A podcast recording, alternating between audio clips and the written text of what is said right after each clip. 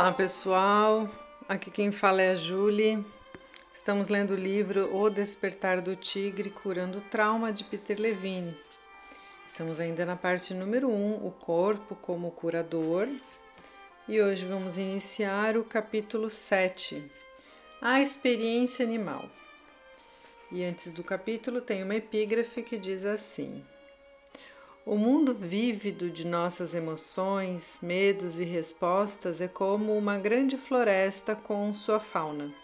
Experienciamos esses sentimentos como se eles fossem animais selvagens que disparam por entre a folhagem de nosso ser denso, que nos observam tímidos e alarmados, ou andam furtivamente e espreitam astutamente, ligando-nos a nossos eus desconhecidos. E o capítulo 7 tem como título A Experiência Animal. É um capítulo um pouco longo, acho que vai ser dividido em duas, talvez três partes. Vamos ver como é que vai se desenvolvendo. A base para a fisiologia humana evoluiu com as primeiras criaturas que se arrastaram para fora do oceano primevo. Por mais que gostássemos de pensar de outra forma, a conexão com esse início permaneceu fundamentalmente a mesma. No nível do organismo biológico básico, não há nenhum pensamento ou conceitualização. Há apenas a resposta instintiva a qualquer coisa que aconteça. Alguns impulsos do organismo humano são obscuros, outros poderosos e incontroláveis. Não importa o quão altamente evoluídos em termos de habilidade de raciocinar, sentir, planejar, construir, sintetizar, analisar, experimentar e criar, não existe substituto para as forças curadoras instintivas sutis que compartilhamos com o nosso passado primitivo. Os animais também o fazem, é um outro subtítulo. A natureza dota quase todos os seres vivos com respostas muito semelhantes no sistema nervoso diante de uma ameaça de perigo. Contudo, dentre todas as espécies, existe apenas uma que rotineiramente desenvolve efeitos traumáticos posteriores duradouros: os humanos. A única vez em que, em que vemos efeitos semelhantes em outros animais é quando eles são domesticados ou sistematicamente sujeitos a condições estressantes em ambientes controlados de laboratório. Nesses casos, desenvolvem reações traumáticas agudas e crônicas. Esta revelação provoca as seguintes perguntas. A resposta do sistema nervoso à ameaça parece ser bem projetada e funciona de maneira eficiente em praticamente todas as criaturas. Por que os humanos são incapazes de tirar plena vantagem desse sistema? Não sabemos como acessá-lo? Estamos sobrecarregando o sistema? Por que os humanos ficam facilmente traumatizados? O que os animais fazem e nós não? Como e o que podemos aprender com os animais? No mundo animal, as respostas de sobrevivência que estamos discutindo são normais, saudáveis e dão vantagem aos animais. Quando eles experienciam acontecimentos que ameaçam sua vida, passam rapidamente da reação inicial de choque para a recuperação. Suas reações têm uma limitação de tempo e não se tornam crônicas. Observar esse comportamento pode nos dar uma compreensão a respeito nossa própria capacidade instintiva para superar o trauma. Podemos também aprender mais sobre como não interferir nos nossos instintos. A experiência da sensopercepção nos dá um pano de fundo para nos reconectarmos com o animal dentro de nós. Conhecer, sentir e perceber focaliza nossa atenção no lugar onde a cura pode começar. A natureza não nos esqueceu, nós é que a esquecemos. O sistema nervoso de uma pessoa traumatizada não está danificado, está congelado num tipo de animação suspensa. Redescobrir a sensopercepção trará calor e vitalidade a nossas experiências. Esse senso é também um modo gentil e não ameaçador de reiniciar o processamento instintivo da energia que foi interrompido quando houve o trauma. Completar esse processo evita que as reações pós-traumáticas se tornem crônicas. Temos mecanismos intrínsecos para responder ao trauma e nos mover em direção à sua resolução natural. Compartilhamos alguns desses mecanismos com os animais. Alguns mecanismos são apenas nossos, em particular os nossos processos altamente desenvolvidos de pensamento e de linguagem. Vamos passar agora para uma parte do cérebro que tem uma importância significativa na discussão do trauma. O cérebro reptiliano está encaixado profundamente no cérebro de todos os animais. Ele é a sede dos instintos. O único modo consciente de acessar nossos recursos de cura é pela sensação e pela senso-percepção. A sensação é a linguagem do cérebro reptiliano. Biológica e fisiologicamente, o cérebro reptiliano é essencial a todos os animais, inclusive aos humanos.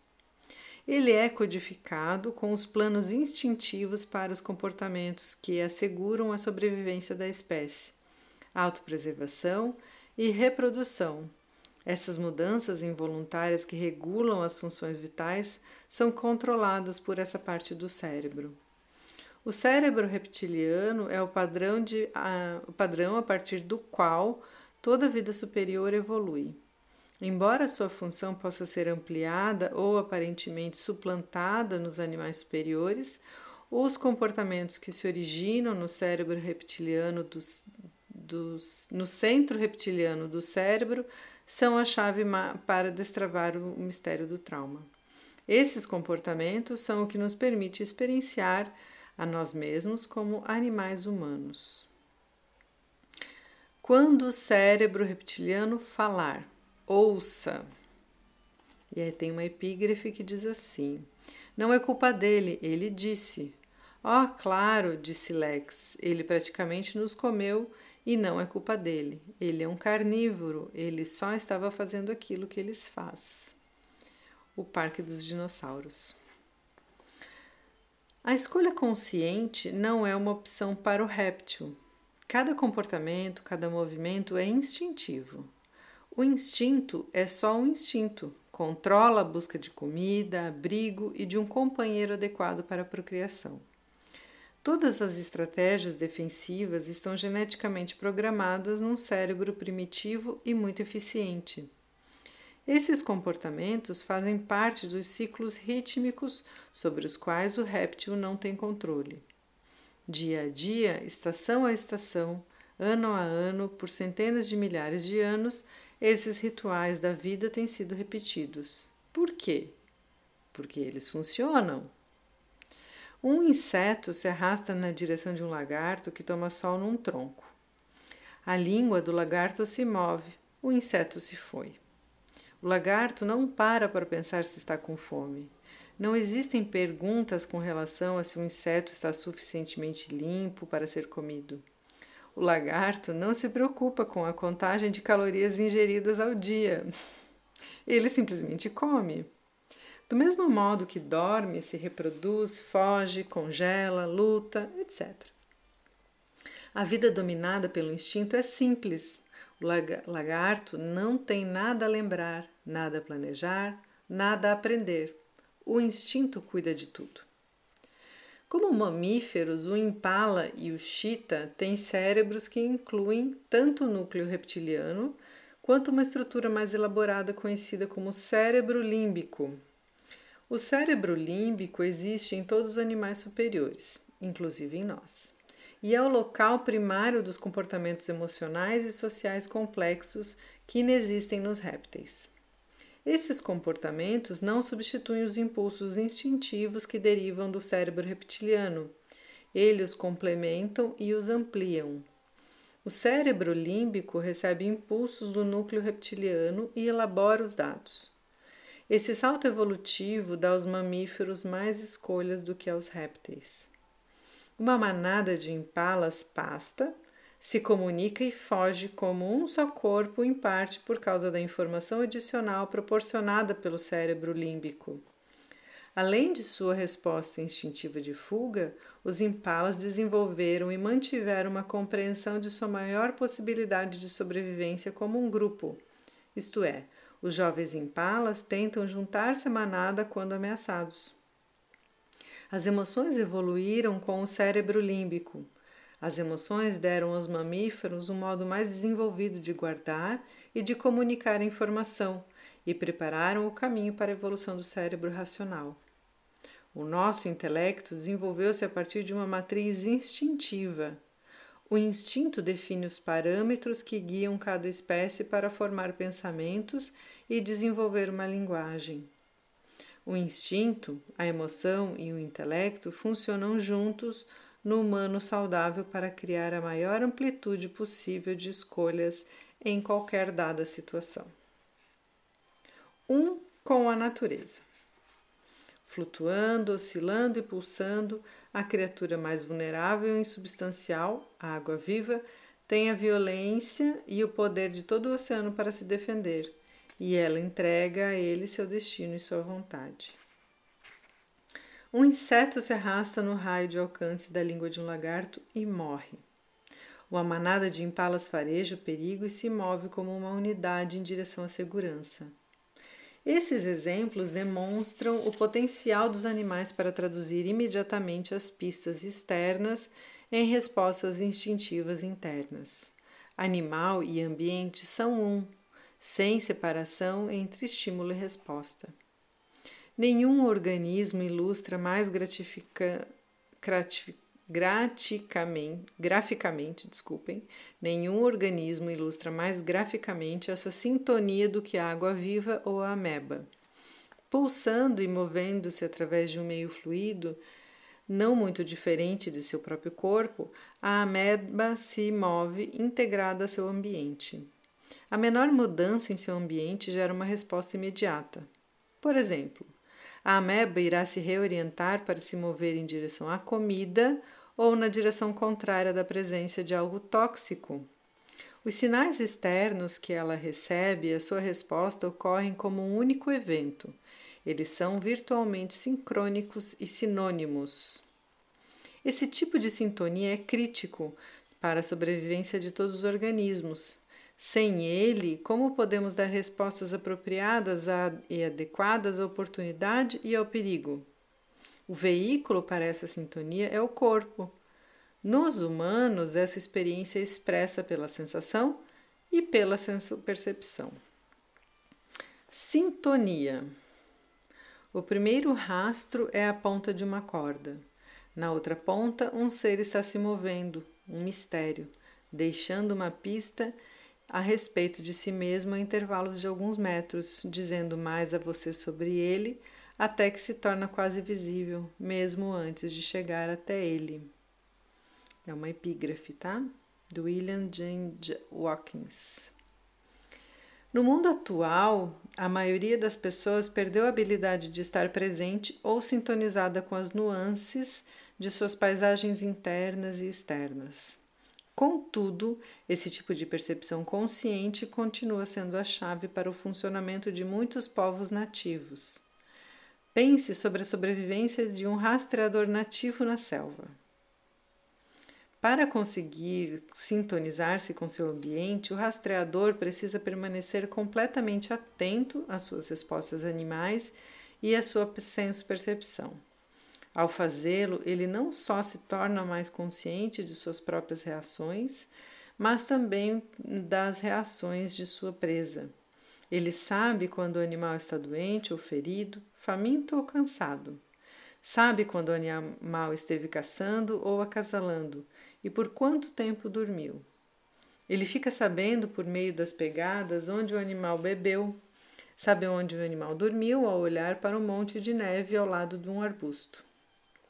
Numa planície varrida pelos ventos, onde não existem sinais, o rastreador se guia por seu senso de unidade com o animal. O instinto lhe diz para onde o animal foi. Ele e o animal compartilham o mesmo espírito. Embora o rastreador tenha se sintonizado agudamente com o animal que ele está rastreando, ele também precisa permanecer consciente de todos os outros estímulos informação em seu ambiente, tanto interno quanto externo. Ele pode estar sendo rastreado ou pelo menos observado por outros animais famintos ou curiosos. A sua segurança depende de permanecer presente, utilizando a senso-percepção. Desse modo, seus sentidos finalmente, finalmente ajustados podem perceber o som ou os movimentos mais sutis.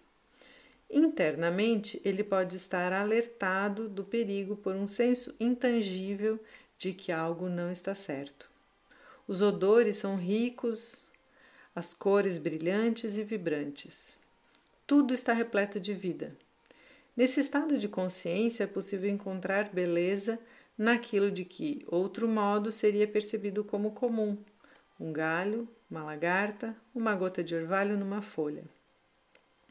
Enquanto o rastreador está sintonizado com esse fluxo, sente um profundo senso de bem-estar. Ele está pronto para responder alerta, mas relaxado. Respostas de orientação que funcionam num nível ótimo dão confiança e um senso de segurança ao rastreador com relação à sua capacidade de identificar e de confrontar qualquer desafio que possa encontrar. Essas respostas instintivas significam sobrevivência para os animais selvagens, proporcionam a eles a capacidade de sintonia e unidade com o ambiente que os manterá vivos. Os humanos podem obter muito mais pela utilização dessas respostas animais. Elas ampliam nossa capacidade de conexão e deleite, trazendo-nos vivacidade e vitalidade.